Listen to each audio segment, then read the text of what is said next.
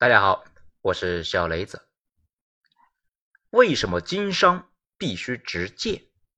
文章来自于微信公众号“着实新维度”，作者罗马主义。一六五一年十月，英格兰共和国的护国公克伦威尔，也就是那个呢砍了英国国王查理一世脑袋的大贵族，颁布了著名的航海条例。然后直接就把对岸的河南人给逼疯了。那么河南人为什么会发疯呢？因为英国人呢决定不要脸了呀，直接抢他们最大也是最重要的贸易伙伴荷兰人的钱包。所以河南人最先的反应呢，先是懵逼呀，然后就直接愤怒了。那么这个航海条例到底颁布了一个什么内容，让河南人如此怒发冲冠呢？因为啊，他规定。英国和英国海外殖民地出产的货物呢，只能够用英国的船只来运输。其他国家卖往英国属地的产品，必须要从英国本土中转，不准直接卖往英国的海外市场。这就像早些年的时候，国内的黑社会最爱玩的那一招，就是呢，强迫建筑工地必须从他们的采砂场呢买沙子，雇佣他们控制的车队拉水泥、拉建渣。谁要是敢不服呢？那他们呢？要么就是堵了工地的门，要么就直接进来打砸抢。那么英国人为什么要出这个黑招呢？因为啊，靠正常的贸易手段，英国人做生意竞争不过河南人，所以干脆就一不做二不休，直接抄刀子抢人呢。要知道，在昂克鲁萨克逊人的字典里面，从来就没有公平竞争这几个字，因为他们就是靠抢黑社会起家的。早年的时候。英国只是欧洲大陆边上一个又穷又偏僻的小岛，国王们为了筹集战争的经费，就把伦敦的金融权呢让渡给了意大利的银行家，贸易权授予了汉萨同盟，好获得他们的资金支持。等到这些人把英国的对外贸易建立了起来，逐渐赚了大钱，英国人啊开始眼红了呀，自己成立了一个英格兰冒险工会，也就是呢英国的海外商人联盟，然后撕毁之前的协议。先是赶走了意大利的银行家，接着呢，在一五五六年取消了对汉萨同盟的优待。到了一五五八年，伊丽莎白一世女王登基以后，英国人就彻底露出了流氓的嘴脸。在一五五九年，干脆啊，就直接没收了汉萨同盟在伦敦的斯塔尔会馆，把这些人为英国建立起来的从伦敦到安特卫普的羊毛贸易据为己有，抢来了自己的第一桶金。接下来，葡萄牙绕过了好望角，找到了新的亚洲的贸易路线；西班牙又发现了新大陆，赚的个是盆满钵满。这让英国人顿时嫉妒的发狂啊！英国女王干脆就直接投资给了海盗德雷克，让他呢放手去抢，全心全意的做起了没本钱的买卖。所以，英国人早年的奋斗史呢，那就是一部黑社会的发家史。虽然。英国人早在1660年建立了东印度公司，开始了殖民全球的时代。但说句老实话，至少在这个时代，他们真不是做生意的好料子。所有正儿八经的做生意的呢，全部都是获利微薄。那么为什么会这样呢？因为他们崛起的太晚，好地方都被葡萄牙和西班牙给抢占了。做生意呢，又遇到了河南人的强烈竞争。要知道。河南人那才是真正的经商天才啊！今天资本主义制度的一切的商业基石，全都是他们创造的。无论是股票市场、有限责任制公司、期货市场，还有呢现代银行啊，都是他们在四百年前就发明了这个东西啊。英格兰人要想和河南人比做生意，那还不如呢直接找个豆腐啊，把自己给撞死。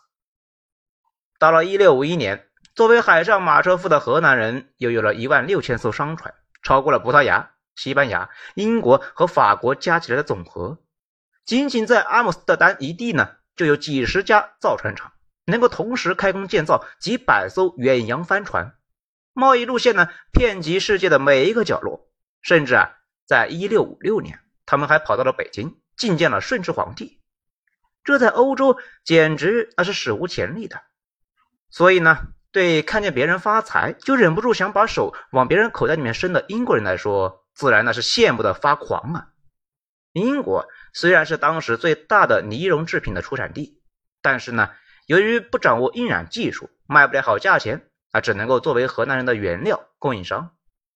更让他们郁闷的是，英国的北海有大量的渔业资源，但英国人的捕捞成本呢高的离谱，反而被迫从河南人手里面买海产品，这更让他们是气得牙痒痒啊！靠着黑社会起家的英国人，自然那就忍不住啊，又想挥舞起手里的西瓜刀了。那么，我们为什么要讨论这段历史呢？因为了解了这段历史，有利于我们搞清楚商业的本质到底是什么。也就是呢，单靠和平发展和遵守商业原则呢，能不能够让一个国家立于不败之地呢？要知道，今天作为世界工厂的中国，无论是在世界商业中的地位，还是呢对外贸易的依赖程度，已经和当年的河南不相上下了。而更巧合的是，就像当年的河南一样。他最大也最危险的潜在敌人，恰好呢也是他最大的贸易伙伴。在这种情况之下，有没有一方敢不顾损失率先发难呢？或者换一个说法，也就是呢，漂亮国在未来会不会和中国硬脱钩，把中国踢出漂亮国的势力范围呢？如果从历史的过往来看，答案呢有点让人呢悲观。至少这种事情在历史上发生过。一六五一年十月，英国人颁布的航海条例，本质上啊，就是想让和河南人硬脱钩。这个法律事实上呢，就是要把河南人排除在英国控制的市场之外。而且不仅仅如此，英国人还下定了决心，要用武力把商业霸权从河南人手里面抢过来。所以他们就颁布了航海条例，不久就开始了主动碰瓷儿，强迫河南的船只。遇到英国人的时候呢，必须降旗致敬，否则就要被修理。这摆明了就是要挑事啊！于是，在一六五二年五月，两国的舰队在多福海峡相遇。英国海军将领罗伯特·布莱克率领二十多艘舰队，在多福尔海峡巡逻，与荷兰海军上将特罗姆普率领的四十二艘为商船护航的军舰不期而遇。布莱克就要求河南海军下降军旗，向英国国旗致敬。这相当于就要求对方呢跪舔。河南人这怎么可能会干呢？于是战争就爆发了。在讲三次英荷战争之前，咱们呢先给大家做一个背景介绍，讲一讲两国的政治制度。河南是世界上最早的民主共和国，搞的呢是代议制政府，商业资本是国家的主导力量。而英国此时呢是专制社会，克伦威尔在推翻了英国的皇权制度之后不久，也和被他砍了头的查理一世一样，派兵解散了英国议会，搞起了个人的威权统治。河南的对外政策呢是韬光养晦，为了有利于海外贸易，河南尽可能的不挑事、不惹事，在欧洲的政治纠纷中呢，绝大多数的时候都保持了中立。而英国则是一个麻烦制造者，十处打闹。九处都在，一会儿呢卷入三十年战争，一会儿呢和西班牙全面开战，一会儿呢又和法国势不两立。所以英国的工商业为什么竞争不过荷兰呢？因为啊，英国的资源大部分都花在了造枪造炮上面了，而河南则是把每一分钱都用在了商业发展上，这就造成了一个奇怪的现象，那就是当时呢，虽然河南是世界上造船能力最强的国家。但是河南的军舰普遍比英国人的小，火炮数量也比英国人的少。河南人大部分的商船呢都是无武装的，所以更加省钱。这一点和英国呢也是截然不同的。英国人由于四处树敌，所以啊他们的商船和战舰之间的区别很小。再加上河南人谨守中立，很少参加欧洲王公们的混战，所以呢战术水平也比英国人差了一大截。英国人这个时候把陆战原则用到了海上，海军将领罗伯特·布莱克就发明了著名的线性战列队形，也就是呢在海上的排队枪毙，而且呢还率先使用了旗语信号，这在当时呢首屈一指。因此，当双方撸起了袖子开始互扇的时候，船只吨位总数呢世界第一的河南人竟然打不过规模小得多的英国人。这英国人呢，虽然做生意不行，但打仗那是杠杠的。英国海军把舰队分成了红、白、蓝三支，并且颁布了第一条海军纪律命令：所有的舰长必须严格按舰队的统帅的旗语前进和后退，违令者直接送上军事法庭。这比各自为战的河南舰队直接就高出了一个维度啊！自然打的对方呢是满地找牙呀，牢牢的控制住了制海权，然后直接把河南船队紧紧的锁死在了巷口里面，把河南经济逼上了绝路。因为离开了海运呢，以商业建国的河南那变得是连狗屁都不如，于是河南只能够低头。一六五四年四月，两国就签订了威斯敏斯特合约。根据合约呢，荷兰承认英国在东印度群岛拥有与自己同等的贸易权，支付二十七万英镑的赔款，同意呢英国在海域向英国船只敬礼，并且割让了大西洋上的圣赫勒拉岛。第一次英荷战争的失败，让荷兰人意识到啊，再聪明的经商理念也挡不住地痞无奈的一把菜刀啊。于是他们就开始卧薪尝胆，再加上一个天才的将领。米歇尔·阿德里安松·德雷伊特，欧洲唯一一个在风帆时代可以和英国的德雷克·纳尔逊齐名的海军统帅，让河南人看到了复仇的可能。德雷伊特对海军呢就进行了重整，他最大的贡献就在于确定了海军存在的目的是为了获得制海权，而不是呢护航和防守港口。同时，他也吸纳了英国的先进军事思想。想通了，大炮、巨舰加线列战术，那才是海上唯一制胜的法宝。然后他又强化了河南海军的战术纪律，发展出了自己的旗语系统，让河南海军呢，终于有了和英国人一较高下的能力。克伦威尔死后不久，英国王室呢再次复辟，查理二世上台。由于英格兰呢长期内乱不止，再加上对外征战，到了一六六四年。英国的负债已经高达了一百二十五万英镑，在这种情况之下，英国人又想去薅其他人的羊毛了，那自然把眼睛呢再次盯上了富得流油的河南，于是又颁布了更加苛刻的航海条例，同时开始呢对海外的河南殖民地动手。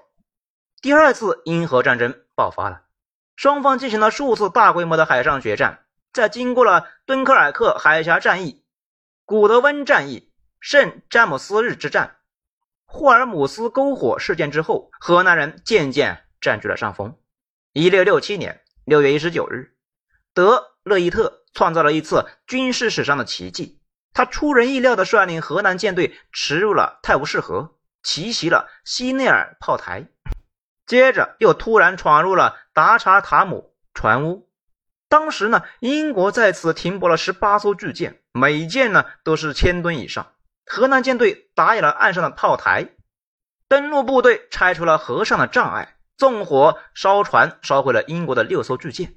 英国海军将领乔治·蒙克的舰队呢，皇家查理号，那也被河南人趁乱给掳走了。这是河南海军史上最辉煌的一天。一六六七年七月。无力再战的英国人被迫同意和荷兰签订了布雷达合约。根据合约呢，英国放宽了航海条例，放弃了在河属东印度群岛方面的权益，并且归还了在战争中抢占了河属南美洲的苏里南。河南也把被英国人占领、已经成为了既成事实的北美的哈德逊流域和新阿姆斯特丹，也就是呢后来的纽约，割让给了英国。并承认西印度群岛为英国的势力范围。第二次英荷战争，荷兰人总算是部分达到了目的。如果按照正常的思维呢，荷兰人是不是应该继续整军备战，直到把英国人彻底打服呢？确保自己独一无二的商业霸主地位呢？或者至少也应该确保要有足够的实力，不再让英国人再欺负自己。可是啊，诡异的是，荷兰人。并不是这么想的。由于河南的政体呢是民主代议制，而商人又是呢最强大的政治力量，所以河南迫不及待的想要恢复正常贸易，特别是和英国之间的往来，毕竟双方是最大的贸易伙伴。再加上民主政治天生呢就有遏制独裁的倾向，所以商人集团对军事将领和军人呢有着天生的警惕，因此他们也不愿意让军队拥有过多的权利。还有最重要的一点，商人是讲信用的，所以他们也天真的认为英国人也会讲信用，因此他们觉得条约会得到尊重。所以当时的河南领袖呢，约翰德维特为了讨好商人集团，单方面的进行了裁军，以此来削减国家的开支，防止军人势力呢来做大。可惜的是啊，他的对手英国人可不是什么善茬呀，他们就是一群强盗和无赖。怎么可能会遵守协定呢？查理二世在战败之后一直是愤愤不平，再加上英国要想崛起，就必须要确保对海洋的绝对垄断。于是英国人很快就撕毁了协议，暗中和同样觊觎荷兰财富的法国人结盟。于是，一六七零年，查理二世和路易十四签订了多福密约，约定呢，在两年之后共同进攻荷兰。一六七二年。河南历史上的灾难年降临了，英法联军从海上和陆地呢同时对河南发动进攻，自毁长城的河南政府猝不及防，阿姆斯特丹瞬间危在旦夕，第三次英荷战争爆发。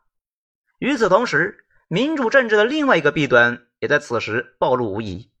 由于国内的各个派别呢为了争夺利益，长期勾心斗角，互相倾轧，所以河南一直缺乏一个强有力的统治者。想要搞君主立宪的奥南耶派，利用河南军队节节败退的现实，煽动民众起来反对共和派，导致德维特政府呢内外交困，民心尽失，被迫下台，最终被反对派呢暗中操纵的暴民分尸之后杀死了。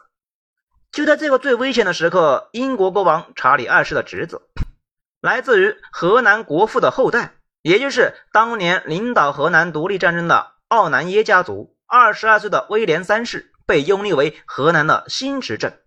据说这个人呢，只喜欢男人多于喜欢女人，是一个不折不扣的小白脸。但是就是这样一个看起来有点娘炮的家伙，关键的时候还真的是扛得起旗呀，狠得下心。他一上任，立刻就拒绝了前来劝降的白金汉公爵，让他呢在战后担任傀儡王的诱惑，说出了河南历史上最经典的一段名言。我的国家是很危险，但是我不会眼睁睁的看着他失败，因为我会战死在联合省的最后一条壕沟里。接下来，他力排众议，前刚独断，下令掘开了海堤，放水淹毁了自己的国家，阻止了法军的入侵。而与此同时呢，天才的河南海军将领德勒伊特，经过接二连三的苦战呢，终于击败了英法海军舰队，阻止了他们。从海上登陆，河南终于被保全了。威廉三世自上台以后，走上了复辟王权的道路，设计害死了威胁他独裁的海上英雄德勒伊特，然后又娶了他的表妹英国的玛丽公主，开始呢和英国结盟，同法国对抗。光荣革命爆发之后，又被英国人请去啊当了国王。第三次英荷战争重创了河南，让河南彻底失去了制海权。影响了河南的对外贸易，从此以后，河南就沦为二流国家，迅速的走向衰落。河南的黄金时代就此落幕，最终在一七九六年被拿破仑灭国。欧洲历史上呢最早的民主政体之一——河南联省共和国，从此消失在了历史的长河里。今天的河南王国呢，是在一八一五年的维也纳会议上重建的，和那个曾经。纵横四大洋、称霸欧洲的海上马车夫已经是恍如隔世了。河南的兴衰经验告诉我们，一个国家如果没有强大的军力作为后盾，无论它的商业如何的辉煌，最后那也只是昙花一现。相反，英国人的成功呢，则告诉我们，一个国家如果在军事上足够强大，那么即使在经济上短暂的落后，也可以凭借武力来改变商业规则，最终。还是可以逆风翻盘，毕竟真理永远在大炮的射程范围之内。因河相争的历史对今天的中国呢有着重大的启迪意义。